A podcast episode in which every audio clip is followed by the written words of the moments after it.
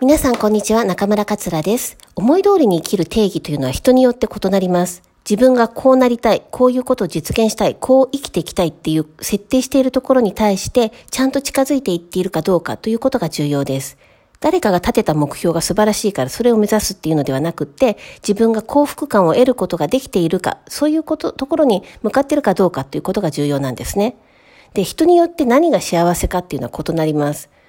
田舎に住むことが幸せだって思う人もいるし、逆に田舎に住むことを不満に思っている方もいると思うんです。こう自分がにとって何が幸せだって思うかっていうところですよね。で、人生の中で自分が幸せだなって思えるだけ、時間をどれだけ増やせるかっていったところになると思います。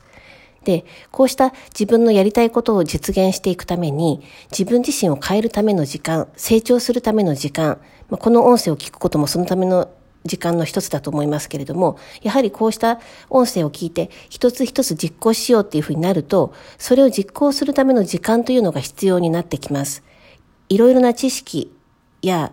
実行すべきレシピっていうのも言ったことをお伝えしてきましたけれども、今ここで立ち止まって考えていただきたいのが何かというと、こう実行していくと当然自分自身が変化をしていくので、こういうこともやりたいとか、こういうこともチャレンジしたいとか、こういうことをの振り返りもしたいといったようなことで、実行ができてないって言ったこともあると思うんです。で、結局は自分が思い通りに生きるために何が必要かっていうと、行動はもちろん必要なんですが、もっと本質的なところを言うとですね、その行動をするための時間が必要なんですね。で、時間っていうのは、どんなに強い心を作っても、どんなにこう素晴らしい知識を知っていたとしても、この1日24時間を変えるって言ったことはできないんです。で、そうなった時に自分が思い通りに生きるための行動をしていくために私たちがやることは、いかに自分たちが自分たちの行きたい目的地に対して行動や知識を活かしていく時間を増やすかって言ったところなんですね。でただし、24時間は決まってて増やすことはできないので、この24時間の中で自分たちが実行するための時間を増やすしかないわけです。で、物理的に実行する時間を増やすのであれば、この24時間の何か、中から何かを削除しないと自分たちが実行する時間っていうののを増やすことはできないんですね。ですけれども、世の中のほとんどの人は、これはやりたいって思うんだけれども、なかなか実行ができない。で、これやろう、これやろう、でも時間ないなっていうことばかりで、そもそもその時間が確保できてない。これは、それをやるための時間を作ろうという発想ではないんですね。もっとわかりやすく言うと、時間を作ろうっていうのは、何かすることをやめようなんです。で、そうしない限りは、私たちが実行する時間っていうのはできるわけがないんですね。で、今日のワークが何かっていうと、何をやめるのかを決めるといったことになります。思い通りに生きるっていうのは自分の好きなことだけをやるということもそのうちの一つなんです。つまり自分のやりたくないことをやってない状態。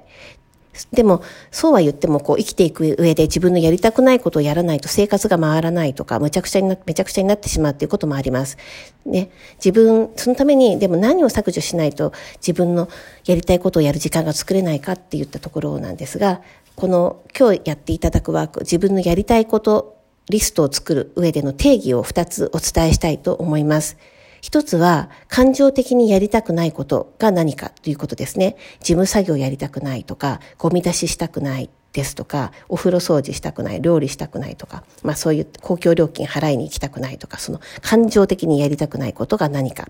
で、二つ目、ここが重要なんですけれども、こう、感情的にやりたくないことでだけではなくて、こう、自分じゃなくてもいいことっていうのも二つ目は書き出してみましょう。例えば自分はすごい掃除は好きなんだけれども掃除は他の人にも頼めるなっていうようなことですとか、まあ、自分でなくても他の人でもできるやめ簡単にやめることができるっていったものを簡単にやめることができる順番に並べてみましょう。誰かに任せられるものがないかということですね。例えば私の場合はあの掃除に関してはこのリストを書き出した後にまあ、自分自分がやらなくてもいいなっていうことで家事代行サービスを活用するようにしました。でこう 1, 1ヶ月に2回フィリピンの方に来ていただいて掃除をしてもらってるんですね。でこうそれを活用したことによって24時間のうちに自分にしかできないことに使う時間っていったものがものすごく増えました。ね、ですので今回はあのワークとしてやりたやらなくていいこと、自分がやらなくていいことリスト、やりたくないことリストと、やらなくていいことリストっていうのをまとめてみましょう。はい。それでは、その中から、こう、やらなくていいことっていうのをどんどん他に回していくって回していって自分の時間を確保するっていったことに努めていただければと思います。はい、今日のワークはここまでです。それではまた明日お会いできるのを楽しみにしています。